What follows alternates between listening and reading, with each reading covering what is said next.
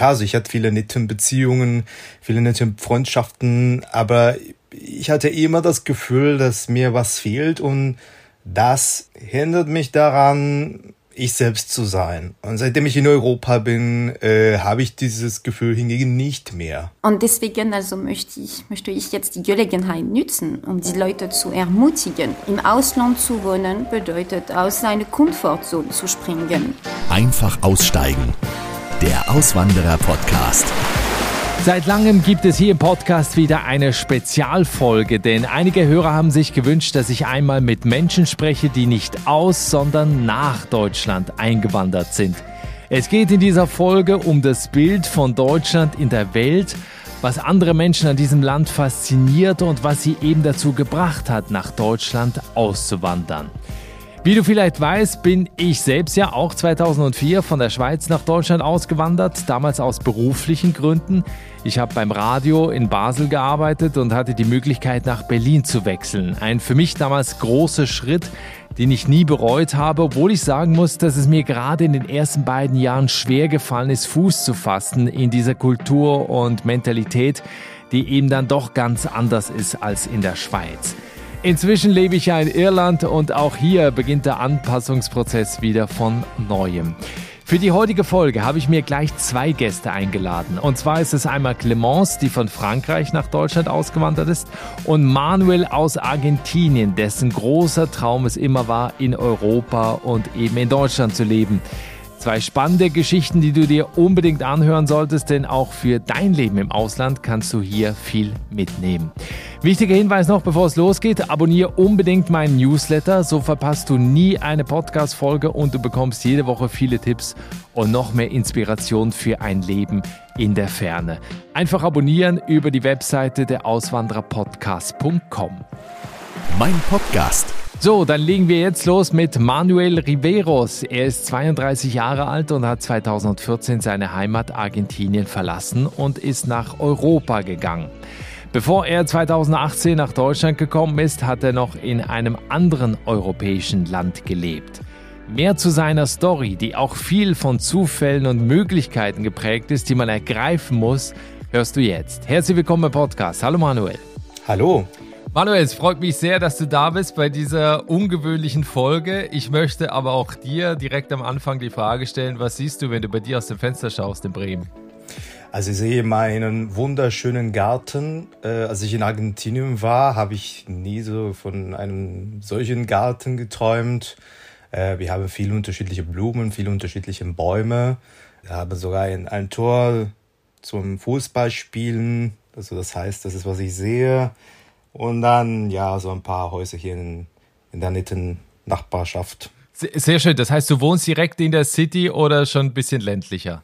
Also ich wohne in der City, aber ähm, ja, so das Land ist ganz einfach zu erreichen. Ich würde sagen, ich fahre ein bisschen mit dem Rad, so 15 Minuten lang, und dann kann ich schon ein schönes Stück Land erreichen. Die große Frage, die sich mir jetzt natürlich stellt, du bist 2014 aus deinem Heimatland, aus Argentinien, ausgewandert. Ja. Und jetzt werden sich eben auch viele fragen, warum? Also, weil für viele ist es wahrscheinlich auch nicht nur im Urlaub, sondern möglicherweise auch zum Leben ein absolutes Traumland. Bei dir nicht. Bei mir nicht, aber es, es ist immer eine sehr komplexe Beziehung, die ich mit Argentinien habe. Äh, seitdem ich Kind bin, war ich erstens von der ganzen Welt fasziniert. Also ich hatte eine sehr ungewöhnliche Kindheit, als ich äh, frühzeitig anfing, Bücher zu lesen. Äh, da lasse ich viel über Geografie, über andere Sprachen, über Kultur und das sind Interessen, die ich immer noch äh, heute pflege. Und zweitens hatte ich auch das Gefühl, dass ich einfach im, im falschen Land geboren bin, weil also da, da konnte ich äh, was viele Sachen angeht, nichts mit den Leuten anfangen. Und äh, klar, also ich hatte viel, viele nette Beziehungen, viele nette Freundschaften, aber ich hatte immer das Gefühl, dass mir was fehlt und das ähm, hindert mich daran, ich selbst zu sein. Und seitdem ich in Europa bin, äh, habe ich dieses Gefühl hingegen nicht mehr. Hattest du denn einen Kontakt zu Europa? Also jemand, der dir eben auch von dem Leben da erzählt hat? Oder wie hast du davon erfahren? Also vor allem las ich viele Bücher und als ich Teenager war, fing ich an mit äh, vielen Europäern, also europäischen Teenagern zu chatten. Damals entstand das Projekt, äh, ein Austauschjahr zu machen in Schweden und oder Finnland. Ähm, weil als ich 14 Jahre alt war oder 15, da hatte ich eine sehr starke Faszination für Schweden und für Finnland. Da fing ich an, äh, Schwedisch und Finnisch zu lernen. Ah ja. Und ja, äh, das fand ich so spannend, ne? weil da hatte ich so eine, in der Metal-Phase und so viele Metal-Bands kommen aus Schweden und Finnland. Okay. Und genau, und da, da suchte ich einfach ähm, schwedische oder finnische Pampels mit denen ich chatten konnte und damit ich, keine Ahnung, so vielleicht hatte ich ein paar Kontakte, wenn ich da bin. Leider war das gescheitert. Aber sagen wir, das war der erste Versuch nach Europa. Und nachdem, also da hatte ich mich ähm, bei einer Webseite eingemeldet. Du schreibst ein Profil. Ne? Ich schrieb sowas wie, hallo, ich bin Manu, ich bin 15 Jahre alt, äh, das sind meine Interessen und ich möchte Pampers, äh, insbesondere aus diesen Ländern so drei Jahre später oder vier Jahre später, so ich war schon in Uni in Argentinien, da bekam ich einen, eine Nachricht aus heiterem Himmel von einem italienischen Mädel. Und da fingen wir an zu chatten und da kam die Liebe. Also wir hatten uns äh, ineinander verliebt und da hatten wir eine, eine Liebesbeziehung vier Jahre lang. Also Übers Internet oder auch vor Ort? Also meistens übers Internet. Also wir haben uns mit dem Leben viermal getroffen. Äh, dreimal in Argentinien und einmal in Italien. Wow. Ähm, aber ja, also aber auf jeden Fall. Und ich hatte andere Liebesbeziehungen danach und davor und danach. und ich kann dir wirklich sagen, so da, das war eine wirkliche Liebesbeziehung. Also für mich, ich, ich hatte nicht das Gefühl, dass diese quasi Online-Beziehung weniger war als eine sozusagen eine in, in echtem Leben. Ja, äh, kommt daher dann auch am Ende der, der Wandel, dass du dich 2014 entschieden hast, erstmal nach Italien zu gehen, um da dein Studium zu machen, ne? Genau, ja, das war das gemeinsame Projekt. Also mein erster Besuch in Europa, das war auf Sizilien, sie kommt aus Sizilien. Äh, da war ich auf der Insel einen Monat lang zu Weihnachten 2012 und ich war derart fasziniert und, und verliebt in Italien. Als ich in Argentinien schon landete, ich sagte mir, na, also ich muss unbedingt zurück. Ich kann, ich kann nicht hier bleiben. ja. Und keine Ahnung, also wir haben uns da, darüber unterhalten, aber bis dahin hatte ich den, sagen wir so, hatte ich den Eindruck nicht, dass ich das hier schaffen könnte. Ne? Weil äh, das, das war für mich sowas von fern es war schon damals so schwierig für Argentinier Geld zu sparen, nach Europa zu wandern und heute mit der Wirtschaftskrise ist es vielleicht dreifach schwieriger. Aber ähm, Not macht erfinderisch und äh, wir hatten gesagt, okay, wie, wie kann ich äh, nach Italien auswandern? Und äh, sie kam auf ein Stipendium äh, von der Uni Bologna. Und das war der Plan A und da war kein Plan B. Dafür gab es nur fünf Plätze weltweit. Äh, das war das meine einzige Chance, äh, das zu schaffen. Und dafür musste ich einen Englisch-Test in Buenos Aires machen. Und da muss ich ne, ein paar Monate warten. Inzwischen arbeitete ich in einem Hotel sechs, Nächt, sechs Nächte jede Woche. Äh, war schon anstrengend. Äh, und ja, also dann habe ich herausgefunden, dass ich äh, auf dem fünften Platz war Wow. ja. Also quasi das letzte Ticket äh, bekommen für Italien dann. Das ganz letzte, das ganz okay. letzte. Ich, äh, ach, ich war unglaublich froh, äh, aber leider hatten wir uns auch damals getrennt. Okay. Also gleichzeitig. Aber das heißt, du hast äh, dreieinhalb Jahre dann in Italien gelebt, also äh, eben bis ausgewandert aus Argentinien. Ist das dann am Ende auch so, wie du es dir vorgestellt hast, oder war das dann doch ein bisschen anders, weil du ja dann so Richtung Deutschland geschielt hast? Also sagen wir so, es war, was ich erwartet hatte und auch nicht, weil die argentinische Kultur ist sehr, sehr, sehr ähnlich der italienischen Kultur. Viele Leute wissen das nicht, aber es waren tatsächlich mehr italienische Einwanderer in Argentinien als spanische Einwanderer. Äh, das kann man sich anschauen, wenn man sich zum Beispiel den Kader der Nationalmannschaft anschaut, was wir für Nachnamen haben da war so wie, würde ich sagen, eine 20 Prozent von Sachen, die nicht wirklich so wie in, in, Argentinien waren. Und da, da fing ich so mit dem Anpassungsprozess okay. an. Immerhin, da habe ich in, in Italien, der Uni Bologna, äh, Sprachen studiert. Äh, da habe ich äh, Englisch, Deutsch und Arabisch gemacht. Wow. Und am Anfang musste man sich für, äh, genau, für drei Sprachen entscheiden. Und für mich war am, am schwierigsten, mich für die Zweitsprache zu, äh, zu entscheiden. Äh, das war die wichtigste, weil also die erste beherrscht man schon. Das ist quasi die, die Sprache für den Test.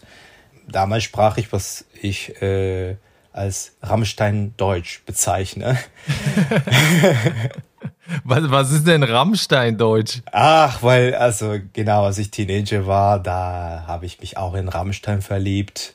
Ja. Rammstein ist sehr, sehr populär in Lateinamerika, vor allem in Argentinien und Mexiko. Da lernte ich alle Liedtexte auswendig, obwohl ich kein Deutsch konnte. Aber ich konnte sie auswendig, ich kannte die Übersetzungen und hatte ich auch okay. äh, sie in Buenos Aires 2010 live gesehen. Und das war für mich ein ein Traum. Und ich glaube, das hat meine Wahl erleichtert, ne? weil da muss ich, da hat sich mir gesagt, okay, entweder machst du Russisch oder Deutsch. Äh, ich hatte es mit Russisch äh, zwei Wochen versucht, aber dann, ja, Deutsch halt und Deutschland. Ja, du hast dich dann entschieden, deinen Master in Deutschland zu machen. Das heißt, du hast den Bachelor erst in Italien gemacht, dann den Master in Deutschland, bist dann im Dezember 2018 nach Bremen gezogen. Genau. Bevor du nach Deutschland gezogen bist, was hast du so, also jetzt mal abgesehen von Rammstein, was hast du so über das Land gehört, Deutschland? Also wie lebt man da? Oder was hat dich da fasziniert, dass du sagst, okay, jetzt mal abgesehen eben von der Musik, äh, da würde ich gerne wohnen? Ach, das ist eine sehr interessante Frage, weil äh, je mehr Zeit ich in Deutschland verbringe, desto ist es mir klarer, wie groß der Kontrast ist zwischen dem Bild von Deutschland in Deutschland im Vergleich mit dem im Ausland. Das heißt, Deutschland hat für mich eine wahnsinnige gut, gute PR. Ähm, Im Ausland hat, genau, hat Deutschland das beste Bild. Alles ist da perfekt, alle sind da ausgebildet, höflich, produktiv. Ähm, es, ich erinnere mich, es, da war in Argentinien ähm, eine sehr wichtige Werbung, weil das ist äh, die Werbung für die WM in Argentinien. Und äh, es gibt immer sehr kreative Werbungen, für mich die beste war 2010, das war von einem Fernsehsender. Und das ging um argentinische Stereotypen und europäische Stereotypen. Insbesondere möchte ich hier vom, vom, Deutsch, vom deutschen Teil sprechen. Da waren zwei Deutsche und die sagen, ja, so in Argentinien werfen sie Millionen Papierstücke ins Stadion. Das, das, das ist Wahnsinn, das kann man nicht glauben. Wohingegen die Argentinier sagten, ähm, Schauen Sie mal, weil das waren zwei alte Menschen in einem Café. Schauen Sie mal, wenn, wenn Sie auf der Straße gehen als Passant und Sie werfen ein Stück Papier auf die Straße in Deutschland, kommt der Deutsche auf äh, Sie zu und sagt zu Ihnen, äh, Entschuldigung, ihr ist äh, dieses Stück Papier gefallen. Okay, also da, da geht es so um die, um die Sauberkeit. Ne? Also die Argentinier feiern einfach in den Stadien, werfen alles rum und so weiter. Und in Deutschland fällt was äh, runter auf die Straße und es wird sofort weggeräumt. Das meinst du, ne? Ganz genau, ne? Und wir, also ich glaube, wir ergänzen uns, weil wir die Papierstücke auf den Boden werfen und dann kommen die Deutschen und wir sind in der Mülltüte. Ist das denn, also jetzt mal abgesehen von diesem Beispiel, weil, weil du auch eben sagst, das Bild von außen äh, ist ein ganz anderes als das Bild von innen. Was hast du denn heute, wenn du in Deutschland lebst oder auch eben, wenn du mit Deutschen redest, Was hast du für ein Gefühl, was haben die Menschen in Deutschland für ein Bild von sich selbst, also von dem eigenen Land? Ne? Also ja. ich habe verstanden, die Argentinier oder generell die ganze Welt schaut auf Deutschland, sagt, tolles Land, alles funktioniert super. Wie hast du aber das Gefühl, sieht es mhm. denn innerhalb aus? Ja, ganz genau. Und äh, seitdem ich hier wohne, äh, desto mehr stelle ich fest, wie negativ äh, ist dieser Eindruck oder diese Eindrücke von, von Deutschland. Äh, und das sagen Deutsche selbst. Äh, ich glaube, es herrscht viel Pessimismus hierzulande, dass Leute nicht wertschätzen können, was Deutschland so gut macht oder so gut machen kann. Ich kann es auch verstehen, wenn viele nicht so viele ähm, Erfahrungen im Ausland gemacht haben, aber ähm, ich habe auch festgestellt, dass Pessimismus äh, ist vielleicht ein, ein Teil der allgemeinen deutschen Persönlichkeit. Und the grass is always greener on the other side. Ja. Es ist immer grüner, genau, auf der anderen Seite. Und ich glaube, dass das, das ist was einfach fehlt, dass vielleicht viele Deutsche ähm, andere Erfahrungen im, im Außen machen und äh, dadurch werden sie besser verstehen, was da besser ist und was Deutschland auch gut machen kann im Vergleich mit diesen Ländern. Was, wie hat sich denn dein Leben jetzt verändert ähm, im, im Vergleich eben zu, zu deinem Alltag in, in Argentinien? Also wie, wie, ist dein Leben, hast du das Gefühl heute, du profitierst viel, viel mehr äh, durch diese Auswanderung, eben auch, dass du jetzt im Ausland studieren kannst, in Deutschland leben kannst, als wenn du jetzt in, in Argentinien geblieben wärst? Ja, extrem viel. Ich sage immer, dass ich mich dermaßen entwickelt habe, dass ich das Gefühl habe, dass das früher ich schon verstorben ist. Da, da findet ein ziemlich schräges Phänomen statt, aber ich fand das immer lustig in Argentinien spricht mein Namen Manuel aus. Ja. Also man, genau, also da haben wir den Akzent auf der letzten Silbe, wohingegen in Manuel. Manuel, ja. genau. Ja. Aber in Italien und in Deutschland ist es Manuel. Und ich glaube, da ist Manuel geboren. Erst in, in, in, in Italien und, und dann in Deutschland. Es fühlt sich wirklich so, also wenn jemand mich Manuel nennt, das ist schon zum Komischen geworden und Manuel ist zum Normalen geworden. Das ist ziemlich schräg. Und äh, genau so viele Gewohnheiten und, und so viele Empfindlichkeiten habe ich absolut äh, umformuliert, weiterentwickelt. Das heißt, wie, wie ich mit Menschen kommuniziere, wie ich äh, Menschen ablese, wie ich mich mit ihnen beschäftige, ähm, was ich natürlich für alltägliche Gewohnheiten habe, ne, zum Beispiel Zeitmanagement, das ist etwas, das äh, man in Deutschland richtig gut lernen kann. Äh, äh, ja, ähm, ja, also, also ich habe viele, viele Beispiele. Wie geht's denn auf der anderen Seite im, im privaten Umfeld? Also man sagt ja auch eigentlich so, die Deutschen sind immer so ein bisschen unterkühlt, distanziert vielleicht. Also jetzt nicht eben, also kommt ein bisschen drauf an, Nordrhein-Westfalen, in Köln sind sie alle ein bisschen herzlicher und man kommt leichter ins Gespräch.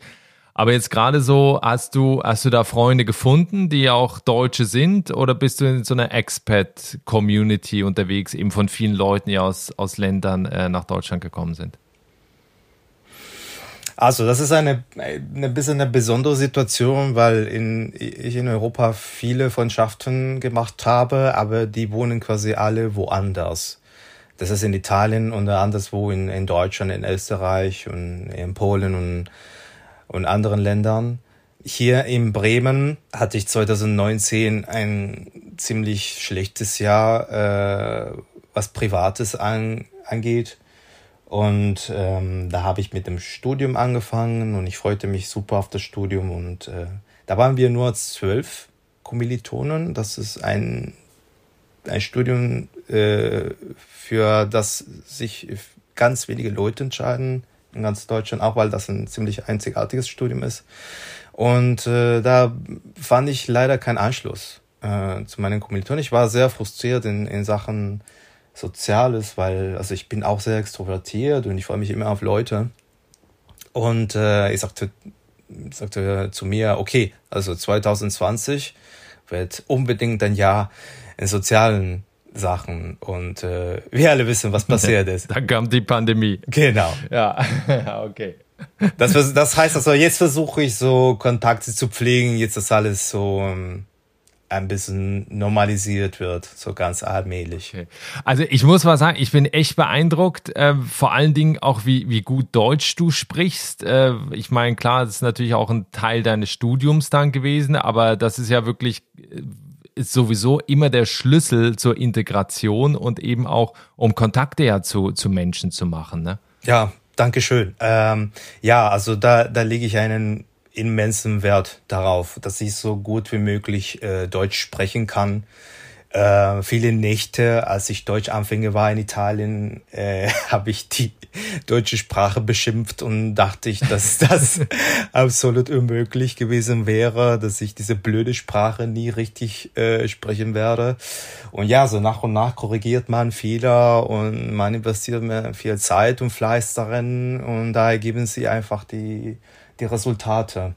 Ja, cool. Also das heißt, du machst jetzt dein, dein Master zu Ende. Was, was sind jetzt deine Pläne? Also wo, wo willst du hin? Willst du in Bremen bleiben? Was willst du später? Ich glaube, du hast mir im Vorgespräch auch gesagt, dass du gerne äh, Schriftsteller und Stand-up-Comedian werden willst. Ganz genau, ja. Das ist ein, ja, das ist ein Traum, Leider hat meine argentinische Familie mich so erzogen, so dass ich mir da keine Illusionen mache, denn es wurde mir immer gesagt, als Künstler hungert man halt. Das ist etwas nur für Gescheiterte und entscheide dich für etwas Klügeres, für etwas Schlaueres, ne? entscheide dich für den einfachen Weg äh, möchtest du intellektuelle Geschichten studieren, das ist alles in Ordnung, also mach da vielleicht eine akademische Karriere, aber bitte nicht. Und jetzt bin ich 32, ich bin Single, ich habe nichts, das mich an einem bestimmten Land fest ankert quasi. Und ich sage mir, okay, es ist entweder jetzt oder nie. Das heißt ja, also ich arbeite jetzt an meinem ersten Roman. Und ähm, spätestens in April werde ich meine, meine, meinen ersten Stand-up-Auftritt haben hier in Bremen. Wow, cool. Das ja. heißt, du hast schon ein Programm auch geschrieben, ja? Ja, ich, also ich schreibe das immer noch, ja. Also okay. da, da habe ich viele Ideen, also was, äh, da werde ich vieles über Kulturen auch ähm, sagen, also viele, viele Witze darüber machen und äh, ja, ich finde das alles sehr spannend. Ähm, also die, die Unterschiede und auch die Ähnlichkeiten zwischen Kulturen, das ist etwas, was ich unglaublich spannend finde.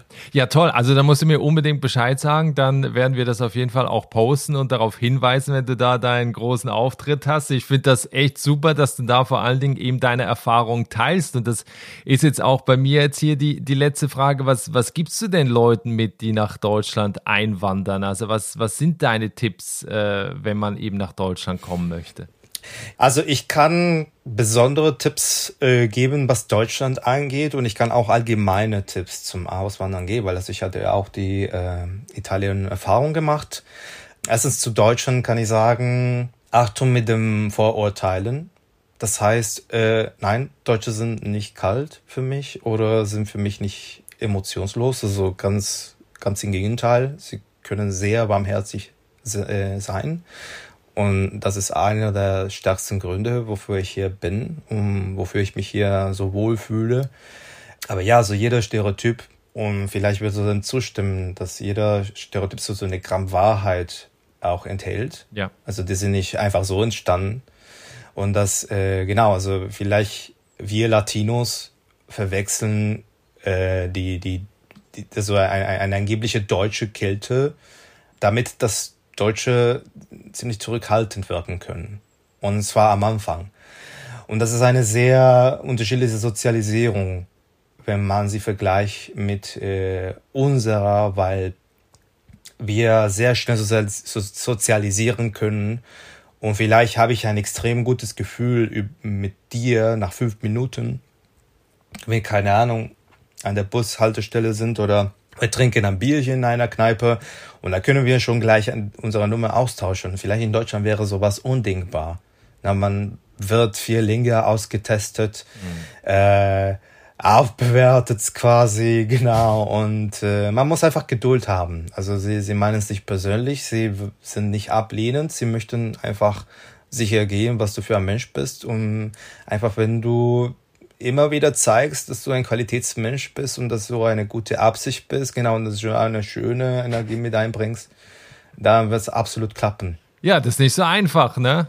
Ja, genau. Und das war das, also der, der Deutschland-Teil. Äh, allgemeine Teile ist einfach informiert euch immer so gut wie ihr könnt, bevor ihr diesen riesengroßen Schritt macht. Ich sage nicht, habt keine Angst, weil also man fühlt, was man fühlt, aber man muss einfach Mut zeigen und, und es einfach wagen.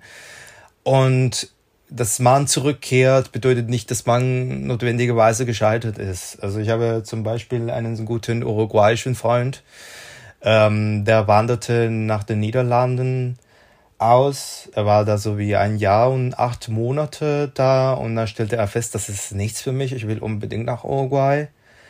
Da hatte ich auch eine persönliche Krise auch ähm, mhm. erlebt, leider. Äh, also es ging äh, seelisch nicht gut. Und dann nicht zwei Monate, später stellte er fest, ach, was für ein Riesenfehler das war. Also ich musste nicht zurück. Und dann hat es wieder mit Deutschland versucht und er ist in Leipzig hier seit nicht mal seit einem Monat. Und er ist super froh, dass er wieder in Europa ist und ja, so deutsche und niederländische Kultur ähnelt sich wirklich. Ein Freund von ihm hat ihm gesagt, dass du zurück bist, ne, als er in Uruguay war, bedeutet nicht, dass du gescheitert warst. Das heißt, du hast einfach eine Erfahrung gemacht es hat leider nicht geklappt, aber ähm, inzwischen hast du viele, viele Sachen gelernt und viele Sichtweisen deinen Fragen gestellt und das bringt dich immer weiter als Mensch. Ja, vielen herzlichen Dank, lieber Manuel, für diese Einblicke und für, für, vor allen Dingen für diese reflektierte Haltung. Äh, ich fand das sehr interessant, dir hier zuzuhören, wie genau du das eben auch beschreibst und, und glaube ich, sehr, sehr gut auch analysiert hast. Äh, ich freue mich jetzt gleich auf das, auf das nächste Gespräch. Äh, bedanke mich erstmal bei dir, dass du äh, hier im Podcast dabei warst. Wie gesagt, deinen ersten Auftritt, darüber musst du uns unbedingt informieren als Stand-up-Comedian, denn wir waren dann von ganz am Anfang dabei bei, bei deiner Karriere. Also da würde ich dann gerne auch eben noch in, de, in der Facebook-Gruppe oder bei Instagram dann darauf hinweisen. Ich wünsche dir alles Gute und hoffe, dass wir uns bald mal wieder hören. Ja, vielen Dank, Niklas. Es ist immer mir ein Vergnügen, dich während meines Frühstücks zu hören, auch von anderen Erfahrungen zu hören. Es war mir ein absolutes Vergnügen eine absolute Ehre, hier mit anwesend zu sein. Und ja, also falls Leute äh, mit mir quatschen möchten oder mir folgen möchten, mein Insta ist Riveros Manuel, also R-I-V-E-R-O-S. Manuel, da kann es einfach losgehen. Super, verlinken wir auch in den Show Notes, in der Folgenbeschreibung hier in der Podcast-App und dann kann man dich direkt kontaktieren. Liebe Grüße, alles Gute. Liebe Grüße aus dem Norden. So, diese Folge ist hier noch nicht zu Ende. Nein, wir gehen jetzt direkt weiter von Bremen nach Berlin zu Clemence. Clemence und ich, wir kennen uns persönlich aus meiner Zeit in Berlin und natürlich spreche ich mit ihr auch gleich darüber, was sie dazu gebracht hat, nach Deutschland zu kommen. Nur so viel, es hat auch mit ihrer Familiengeschichte zu tun, also sehr interessant. Und wenn du wissen willst, was pinke Haare und ein Einhorn mit Berlin zu tun haben, dann bleib jetzt erst recht dran. Herzlich willkommen im Podcast. Hallo Clemence. Hallo Nicolas. Clemence, äh, ja, wie soll ich jetzt da anfangen? Was siehst du denn, wenn du bei dir in Berlin aus dem Fenster schaust eigentlich? Äh, jetzt äh, komischerweise die Sonne scheint, was zu dieser Saison äh, sehr überraschend ist, ja. wenn ich das so sagen darf. Äh, ja, die Sonne scheint auf dem Spree. Clemence, du bist das erste Mal, glaube ich, nach Berlin gekommen. Das war 2008, 2009 im Rahmen deines Studiums, richtig? Genau, ganz genau. Jetzt fragt man sich ja, du kommst aus Paris. Hat Paris nicht genug Studienplätze gehabt oder warum bist du nach Berlin gegangen? Also, ähm, es gibt natürlich in Paris also auf jeden Fall genug Möglichkeiten. Ähm, aber ich bin damals quasi nach Berlin umgezogen, weil, also wegen meiner Studium. Ich habe ja ein duales Studium gemacht, quasi Deutsch-Französisch. Ähm, das war damals quasi Rechtswissenschaften. Es äh, gibt derzeit quasi, und für die Leute, die das nicht wissen, es existiert eine deutsch-französische Universität. Unter diese deutsch-französische Universität laufen verschiedene Programme und unter anderem also quasi so äh, den Partnerschaft äh, Paris-Nanterre Universität äh, mit äh, Potsdam. Okay. Und äh, das war so gedacht, dass man sollte quasi zumindest ein Jahr von dem Bachelor ähm, in Deutschland verbringen, um dann dieses ähm, duelles äh, Bachelor zu bekommen. Wie war das denn in diesem Jahr in Potsdam oder da in Berlin? Äh, ne? Ich meine, du kommst aus einer, aus einer Weltmetropole Paris, äh, kommst dann nach Berlin. Äh, gerade mit, mit Anfang 20. Wie, wie war das für dich in dieser Zeit? Das war tatsächlich eine sehr schwierige Phase um ehrlich zu sein. Ich werde jetzt äh, nicht so der äh, absolute Paradiese-Bild äh, verkaufen, ähm, weil äh, natürlich, wie du das sehr schön erwähnt hast, ich komme aus Paris. Ne?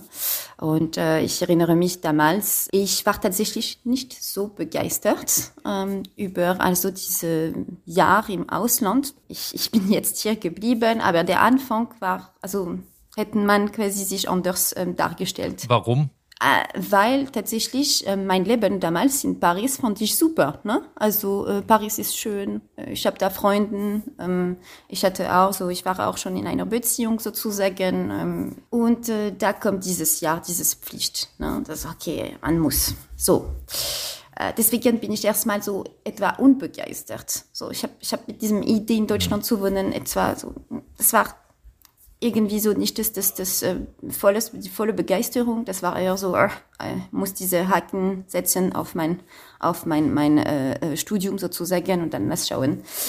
Und mit diesem Hintergrund dann äh, sind wir in Potsdam angekommen, also nach einer elfstündige Autofahrt und es hat voll geregnet und das war voll traurig. Und dann habe ich habe ich meine Studium, also wir hatten uns mit meiner Freundin entschieden, quasi um, ähm, also nicht in Berlin zu wohnen. Ähm, wir wollten in diesem Studentenwohnheim. Ne? Also wir wollten die volle Erfahrung in Potsdam haben, mhm. nicht so weit von den Campus etc. Und ich entdecke in Babelsberg oh meine Mini-Zimmer. Also wirklich, wirklich ähm, sehr weit von, von, von, also wirklich verloren in diese wunderschönen Park. Das muss ich sagen, also wirklich sehr, sehr schön, aber Student von einem Minizimmer, keine Küche. Die Küche war irgendwie so in einem Korridor. Also wirklich so mit, mit dem Regen. Das war ein voll trauriges, also sozusagen, ich sehe meine Eltern und mein Vater versucht so begeistert zu klingen. Ach, da kommt deine beste Freundin Adele. Das wird doch ganz geil dieses Jahr, ne? Und du wirst das da wirklich hübsch machen, dieses Zimmer. Also, ja. Und dann steigt er in sein Citroën und fährt zurück nach Paris, oder wie? Ganz genau. Er steigt ein und sagt, tschüss, äh, wir sehen uns wieder irgendwann äh, äh, im November vielleicht. Oder äh, das war so, oh, ich sehe mir, ich sitze in diesem, auf diesem kleinen Mini-Bett und ich denke mir, was mache ich hier? Warum bin ich da überhaupt? Das war den Anfang.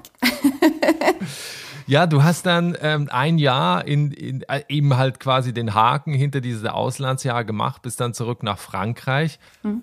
Warum hat es dich dann wieder nach Berlin gezogen? Also hast du dann in diesem Jahr dann irgendwie auch Freundschaften geschlossen? Bist du da irgendwie in Berlin und der Region da um Potsdam angekommen oder warum bist du dann wieder zurück nach Berlin? Ich habe während dieses Jahres sehr viel über mich selbst verstanden. Und deswegen also möchte ich, möchte ich jetzt die Gelegenheit nutzen, um die Leute zu ermutigen im Ausland. Also es sei denn ein Semester, es sei denn ein Jahr. Im Ausland zu wohnen bedeutet, aus seiner Komfortzone zu springen. Und wenn ich sage damals, ich war in meiner Paris und mit meinem Zirkel, also von Freunden, also äh, im Ausland in Berlin zu sein, hat mich eine komplett, hat komplett meine Horizon erweitert sozusagen. Und als ich, als ich zurückkam äh, nach Paris, da hat angefangen für mhm. mich auch privat, ähm, ich habe ein bisschen die Sachen in Fragen gestellt.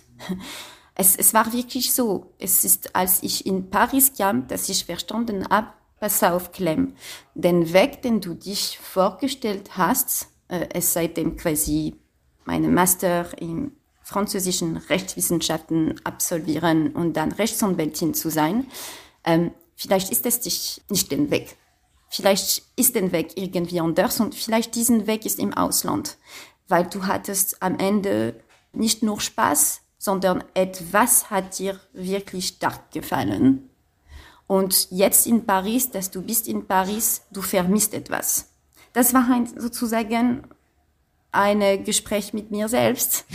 Und ja, also es ist ein bisschen philosophisch, aber das war wirklich so. Ne? Die, die, die kleine Clem, also die, die 19-jährige Clemence, hat äh, so ist durch einen langen Prozess gegangen, hat, hat aber irgendwie verstanden, dieses Leben im Ausland, das bringt mir so viel Energie, das bringt mir etwas, die ich nicht in Paris finden kann. Ich kann das absolut nachvollziehen. Ich bin ja 2004 mit Anfang 20 nach Berlin gezogen und äh, wäre eigentlich, das wär, ist jetzt nämlich auch meine nächste Frage, ich wäre nach zwei Jahren fast wieder zurückgegangen, weil ich mich da nicht so zurechtgefunden habe, nicht im Sinne von irgendwie geografisch oder wie auch immer, sondern halt einfach mit dieser ganzen Kultur, mit dieser Art der Menschen. Wie ging dir das denn? Also ne, auch äh, Frankreich oder auch gerade Paris, sehr impulsiv, sehr lebensfroh, sehr eben, ja, sehr offene Menschen, ne, umarmen, man gibt sich Küsschen und so weiter und dann kommst du nach Berlin äh, auch wo alles nicht teilweise nur vom Wetter irgendwie so unterkühlt ist, sondern halt auch die Menschen sehr distanziert, sehr schroff auch im Umgang sind, äh, diese Berliner Schnauze und so weiter. Wie hast du das da empfunden? Gab es da nie so den Punkt, wo du dachtest, nein, äh, das ist doch nicht das Richtige? Äh, es stimmt. Ähm, und es ist noch der Fall, 14 Jahre danach, sogar mehr. Ähm, ich vermisse diese, diese sehr offene Art, diese französischen Art, ne? diese, aber es gibt eine Freiheit in Berlin, die ich nicht in Paris finden könnte.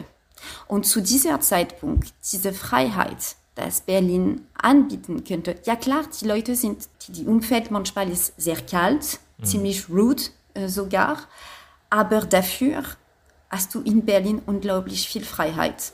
Und das hat damals für mich, es hatte viel mehr Wert als diese äh, kalte, distanzierten Art und Weise. Es gibt eine sehr besondere Stimmung in diesem Stadt. Du darfst in Berlin rumlaufen, sorry das zu sagen, aber es juckt keiner. Du könntest quasi eine, eine also pinke Haare und eine, ein Einhorn, riesige Einhorn auf den, den, den Belly haben. Keiner, keiner, es, es ist egal. Darfst einfach dich selbst sein. Und ich denke. Also wenn sich jetzt jemand fragt, wie Clemence aussieht, genau so, ne? Also, ich bin sehr pariserisch in meiner Style, deswegen ja. ist es sehr lustig, dass wir das so, aber ich genieße einfach das, weißt du, und Paris ist eine Stadt, wo man muss schon, also, also das kennst du wahrscheinlich, du kennst wahrscheinlich die Stadt, äh, äh, es ist anders, ne? Ich, ich bin auch ehrlich mit dir, wenn ich fliege zurück nach Paris, ich passe wirklich auf mein Outfit auf selber in dem Flugzeug, weißt du, ich, weil irgendwie in Paris ist es anders. Ich, ich, ich fühle, aber das ist sehr subjektiv, es gibt ein, ein gewisser Druck. Es ist sehr schön in Paris, alles ist schön. Und ich sage auch nicht, dass Berlin ist hässlich. Aber der Verhaltenkodex ist einfach anders. Und ich, diese Freiheit für mich damals hatte eine große Resonanz gehabt. Also ich dachte mir, das ist, was ich brauche, um mich, ähm, um einfach groß zu werden, um einfach wachsen zu können. Das ist genau, was ich jetzt brauche. Ja, wir reden jetzt ständig über Berlin und nicht über Deutschland als Land. Hat das für dich denn auch eine Rolle gespielt? Also wie, wie eben, ne, dass du eben in Deutschland lebst und jetzt nicht nur, nicht nur in Berlin? Oder ist das halt einfach Berlin hat für dich eigentlich mit dem Rest Deutschlands wenig gemein? Also es, es ist jein. Es gibt einen Hintergrund ähm, in meiner Familiengeschichte, um zu verstehen, warum ich erstmal dieses deutsch-französischen Studium absolviert habe. In meiner Familie spielt Deutschland, spielt Deutschland eine große Rolle. Mein Urgroßvater, äh, aufgrund der, der äh, Historie sozusagen äh, hat quasi oder wurde äh, während des mhm. Kriegs ähm, nach Deutschland äh, als, als ähm, ins Gefängnis quasi ähm, geschickt sozusagen. Ähm, er, ist, äh, er hat überlebt, er ist zurück nach Frankreich und während seiner Reise zurück nach, nach Frankreich, na, er war damals in, in einem ähm, Lager in, in Dresden und in der Nähe von Dresden und er erkannte quasi auf den Weg zurück das Deutschland, also wie, wie, wie zerstört das Land war, hat er gesehen, weißt du. Und als er zurückkam, ähm, in seiner Familie in Ostfrankreich, hat er gesagt, ähm, Mensch, ich habe schon zwei Weltkriege erlebt. Äh, ich wünsche mir das überhaupt nicht für die nächste Generation. In diesem Haus werden wir nie äh, böse über Deutschen reden, sondern wir müssen, wir müssen mit diesem Volk irgendwie eine Freundschaft aufbauen, weil das darf nie wieder passieren. Äh, diese, diese Historie von damals hat unsere unbewusst, aber oder bewusst, wir sind Europäer, wir, wir, sind, wir sind europäisch begeistert, weißt du. Und es war wichtig für meine Mutter, ne? das ist ein bisschen Legacy, ähm, dass wir Deutsch, dass, dass wir nah an Deutschland sind dass wir, dass wir Deutsch lernen, weißt du? Und ich denke, also nicht nur ich, sondern meine Schwester hat auch in Deutschland gewohnt, in München etc. Wir irgendwo, wir hatten dieses Feeling, wir müssen etwas mit Deutschland machen. So hat die Geschichte angefangen. Wow. Jetzt, jetzt kommt eine Frage, auf die bin ich auch sehr gespannt. Du wohnst seit 14 Jahren in Berlin, also eben in, in der deutschen Hauptstadt. Ähm, wie deutsch fühlst du dich heute? Weil gerade an so einem Punkt, wenn man so mit Anfang 20 ja auswandert, dann eben so 14, 15 Jahre im Ausland lebt, also weißt du, wie französisch bist du noch? Man hört es natürlich in deiner Sprache logischerweise, aber so im Kopf auch. Also wie deutsch bist du heute? Hm, das ist eine sehr, sehr gute Frage. Was bedeutet das, deutsch zu sein?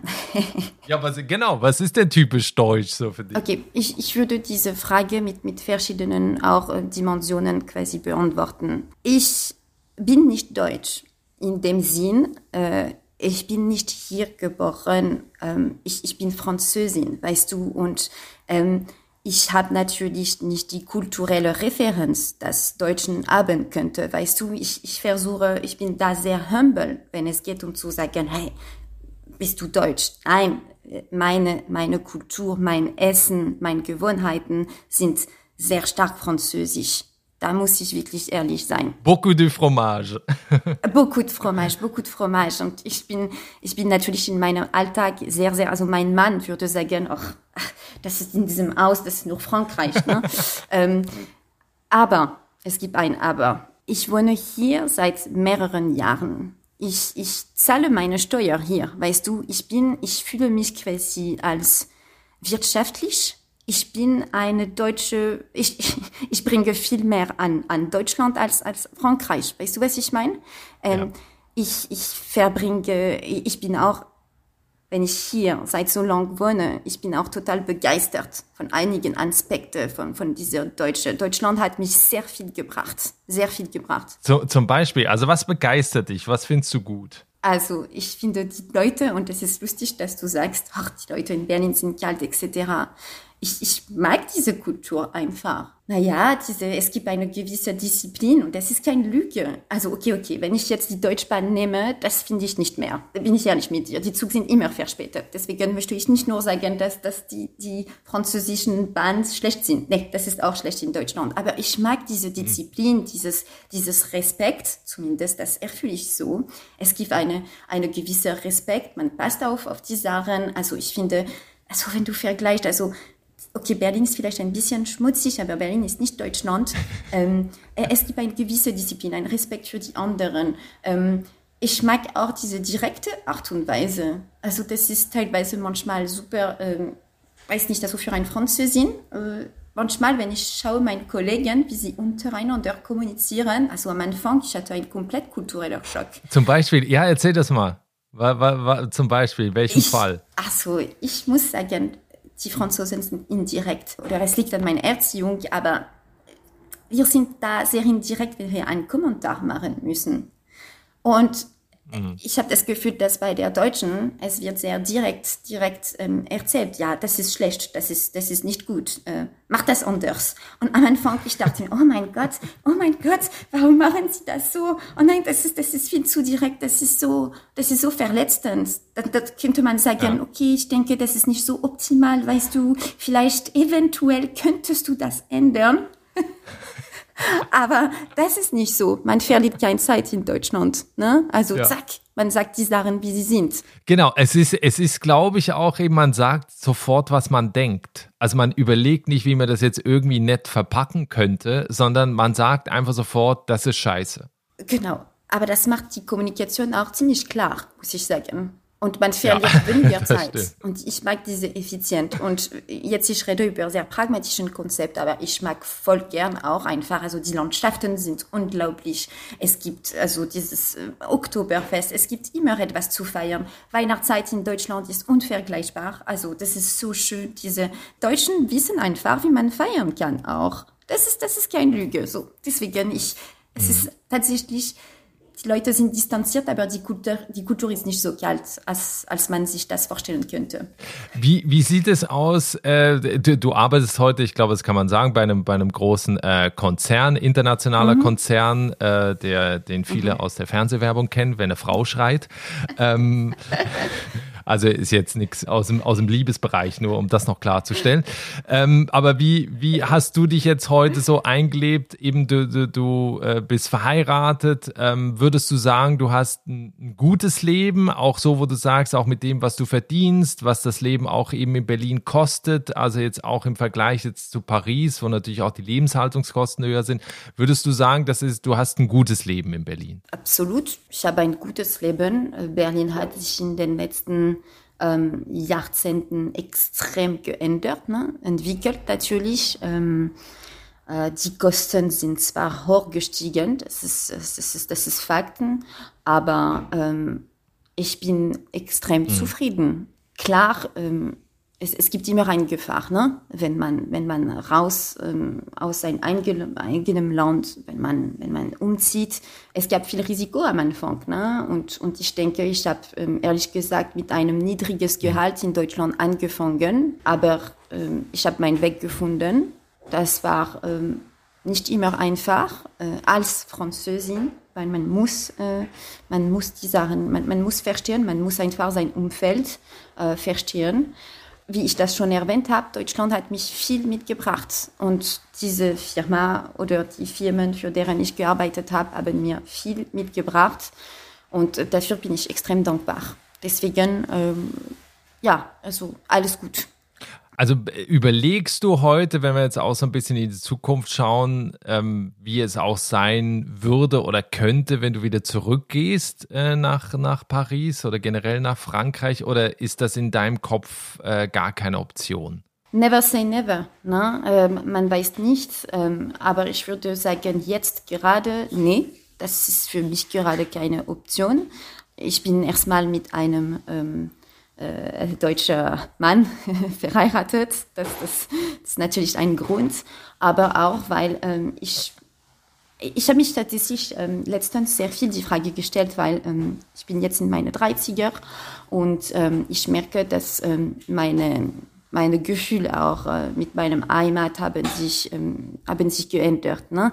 Ich, ich vermisse einigen Sachen äh, viel stärker in Frankreich gerade, zum Beispiel äh, das Essen oder was in meine 20-Jährige nicht so wichtig war. Es gibt einige kulturellen Sachen, die mich unglaublich fehlen. Aber, aber mein Leben ist in, ist in Berlin einfach. Ich habe da äh, sehr viel aufgebaut ich bin ein bisschen süchtig geworden von diesem internationales Leben, insbesondere in meinem Fall, ne, weil ich arbeite für ein internationales Firma sozusagen. Ich habe die Möglichkeit, hier Leute von der ganzen Welt zu kennen. Und es ist für einen Mensch wie ich, ich bin sehr neugierig. Ich, ich habe darauf, also da, da super viel Spaß. Das macht mich happy, äh, diese Möglichkeit zu haben. Und das ist, das ist wirklich ein Kernpunkt äh, meines Lebens. Und deswegen, ähm, ich hätte Angst, dass falls ich in Paris zurück, also umziehen sollte, dann würde ich wieder so mich in einen kleineren Kreis bewegen. Und ähm, ich sehe mich nicht so. Wenn wir zum Ende hin noch auf den Punkt kommen, also viele, viele Deutsche denken ja darüber nach, es werden immer mehr eben halt auszuwandern, äh, so wie wir es ja auch gemacht haben, ne? noch, noch mal in ein anderes Land zu gehen. Für Menschen, die, die jetzt zuhören, die auch in Deutschland wohnen, vielleicht noch mal, weil ich glaube, die Deutschen haben oft so das Gefühl, ne, es ist immer grüner auf der anderen Seite als bei einem selber. Was würdest du heute sagen, was spricht für Deutschland? Also warum lohnt es sich eben in diesem Land zu leben? Also was macht dieses Land für dich so lebenswert? Wo soll ich anfangen? Ja, ich, es macht mich traurig manchmal, das zu merken, diese, diese einfache schlechte Wertschätzung, äh, die ich auch merke bei meinem deutschen ähm, Kollegen. Deutschland hat extrem viel anzubieten. Extrem viel. Nur ein, ein Beispiel. Also die, die Landschaften in Deutschland sind unglaublich krass. Ich, ich finde immer lustig, dass die Deutschen sehr viel Zeit im Ausland für Urlaub verbringen. Wobei es gibt tatsächlich in Deutschland so viel zu machen. Also Bayern ist unglaublich schön, ähm, auch also die Ostsee. Es gibt diese sächsiger Schweiz. Ähm, man könnte wirklich also das ganze Jahr in Deutschland verbringen, um Sachen zu entdecken. Also erstmal, es fängt mit genießt einfach, was ihr bis jetzt gebaut habt. Das ist, das ist wunderschön. Wirtschaftlich ja, ja, ja, also viele Leute hätten viel zu sagen, etc. pp. Aber äh, man sollte nicht vergessen, dass äh, sehr viele Leute ne, nach mhm. 2008, 2009, es gab diese riesige Krise in Europa, äh, also weltweit, aber äh, Italien, Spanien waren sehr stark getroffen. Also es ist ein Land, der wirtschaftlich sehr attraktiv bleibt auch. Äh, ich meine, es gibt genug äh, äh Jobsangebot auf dem Markt. Also das ist wirtschaftlich extrem dynamisch. Es gibt einige Leute, die das anders sehen werden. Es gibt noch viele Sachen, die man besser machen könnte, Richtungsgründung etc. pp. Das ist aber ein anderes Thema. Im Vergleich zu anderen Ländern in Europa bleibt Deutschland extrem attraktiv. Ne? Äh, es ist auch sehr interessant, weil es gibt in, also in Deutschland, ähm, das ist ein Vergleich mit Frankreich, die ich unbedingt machen möchte. In Frankreich ist alles sehr zentralisiert. Das ist alles in Paris, das kennst du wahrscheinlich. Also wir haben sehr, sehr viel, weil es ist unsere Geschichte. Das ist, wie es ist. Ja. In Deutschland kann man sich quasi viel verschiedenen Leben überlegen in Frankfurt, das ist ja den Finance äh, Center sozusagen. Dann ähm, gibt es natürlich Berlin, also es ist vielleicht also eher so Startup-mäßig, politisch-mäßig etc. pp. Dann gibt es doch Hamburg, gibt es München, Düsseldorf. Also es gibt eine Vielfalt von Möglichkeiten, die ich also in Frankreich nicht haben könnte. Aber die Flexibilität, das Deutschland anbietet, ist, ist ziemlich krass, finde ich. Und das spricht auch als, als Vorteil, finde ich. Mhm. Ja, ja und äh, was ich auch gut finde, und da ist, glaube ich, speziell Berlin sehr einzigartig, weil man sich da ja auch so seine eigene Insel schaffen kann. Es gibt ja auch verschiedene Communities, verschiedene Gruppen. Äh, du bist, äh, glaube ich, auch in so einer französischen Community unterwegs. Ihr macht unter anderem auch einen eigenen Podcast, Spree de Vous heißt der, yeah. ähm, wo ihr eben so über das französische Leben in Berlin euch austauscht, eben mit vielen, die aus Frankreich dann, dann dahin ausgewandert bewandert sind. Also kann ich sehr empfehlen. Wer des Französischen mächtig ist und da gerne mal reinhören möchte, ich verlinke das auch in den äh, Show Notes in der Folgenbeschreibung. Also ich glaube, da bewahrst du dir ja auch immer so ein Stück französische Heimat, ne? weil ja auch so an, allein auch an deinem französischen Akzent merkt man ja schon, dass das französische Herz schlägt ja trotzdem noch. Ne? Ah, absolut. Ähm, Natürlich bis jetzt habe ich nicht so viel darüber gesprochen, weil äh, es geht ein bisschen um die Integration. Wir reden über Deutschland und ich bin immer sehr vorsichtig, wenn es geht um zu sagen, hey, äh, ich fahre nach Deutschland oder irgendwelches Länder und ich versuche erstmal meine Community dort zu finden. Deswegen habe ich auch mit diesem, auch also ähm, mit Deutschland, also mit diesem generellen Begriff angefangen, ne? was, was Deutschland hat anzubieten erstmal. Aber klar gibt es auch als Safety, als Puffer immer die Möglichkeit. Ähm, Deutschland ist international, also Berlin zumindest sehr international. Es gibt dort ähm, extrem viel verschiedenen Community. Es ist mit dem neuen Netzwerk, äh, ich meine so äh, Social Network, extrem einfach, sich zu verlinken. Und ähm, klar, es gibt eine sehr dynamische Expat Life und ich kann nur für die französische Gemeinschaft reden.